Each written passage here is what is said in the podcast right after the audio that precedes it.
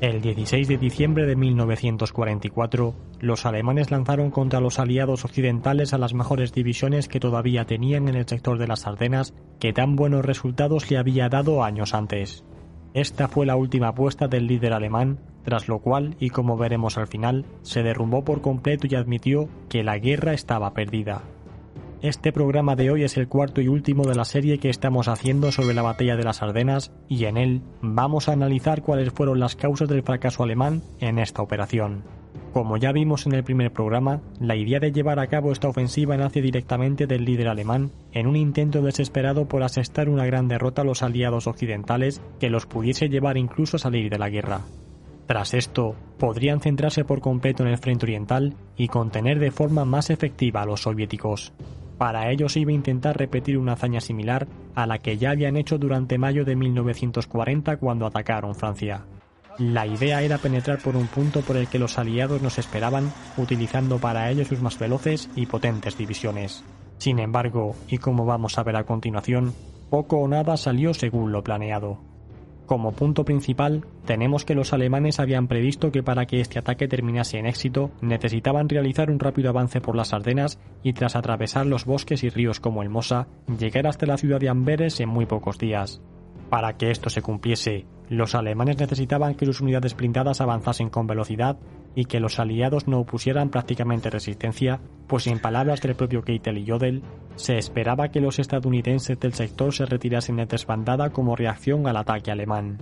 Por otro lado, también esperaban que la complicada y compleja cadena de mando aliada les impidiese poder reaccionar de forma rápida, por lo que según su punto de vista, el caos estaba garantizado. Lo que ocurrió en realidad fue muy diferente a esto que era precisamente lo que se había planificado. Unos meses más tarde, Jodel comentó lo siguiente. La rapidez con la que los aliados reaccionaron a nuestro ataque superó todas nuestras expectativas, pero sobre todo fue el ritmo de nuestros propios movimientos el que quedó muy por detrás de lo que habíamos planificado. Por señalar un dato, el general estadounidense Bradley pudo movilizar en apenas 24 horas a unos 60.000 hombres que envió a la zona además de poner a salvo el 85% del material de guerra que había en las Ardenas para que no cayese bajo manos alemanas. Unos días más tarde, la cifra total de soldados aliados enviados a la zona superó los 250.000 hombres. Visto esto, preguntémonos ahora qué otros factores hicieron que el avance alemán fuese tan lento. En primer lugar, y si bien la ofensiva anterior de mayo de 1940 se había hecho con tiempo primaveral, en esta ocasión las condiciones climáticas eran totalmente desfavorables y nada adecuadas para iniciar una operación militar.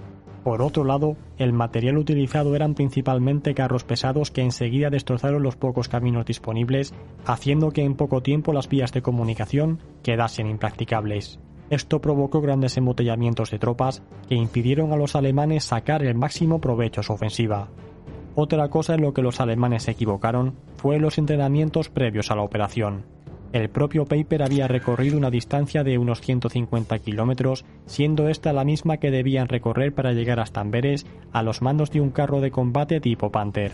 Esta travesía se realizó por carreteras que estaban en mejor estado de las que finalmente se encontró en las Ardenas, pues posteriormente el barro estaría presente por todas partes. Si bien Paper había calculado que iba a poder llegar al Mosa en menos de 24 horas, la realidad fue que no conseguirían llegar durante casi las dos semanas que duró la operación.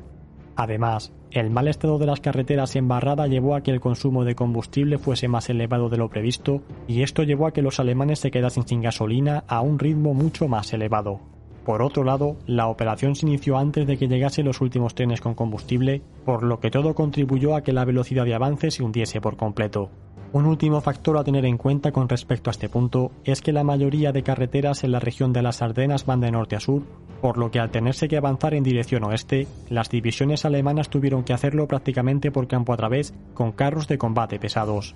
Tras haber visto esto, pasemos ahora al tema de las divisiones alemanas que participaron en la operación. En primer lugar, tenemos a toda una serie de divisiones de élite como lo son la Leistandarte, la Dar Reich, la Hitlerjugend, la Panzerlehr e incluso algunas paracaidistas. Pese al nombre de estas divisiones que antaño se habían mostrado tan efectivas, tenemos que recordar que venían de haber sido despedazadas en la batalla de Normandía y que ahora se encontraban compuestas por reclutas recién instruidos. En segundo lugar, tenemos a un total de 10 divisiones Volksgrenadiers que también se habían formado durante el propio otoño de 1944, teniendo un tamaño más reducido de lo habitual debido a la falta de hombres y equipo.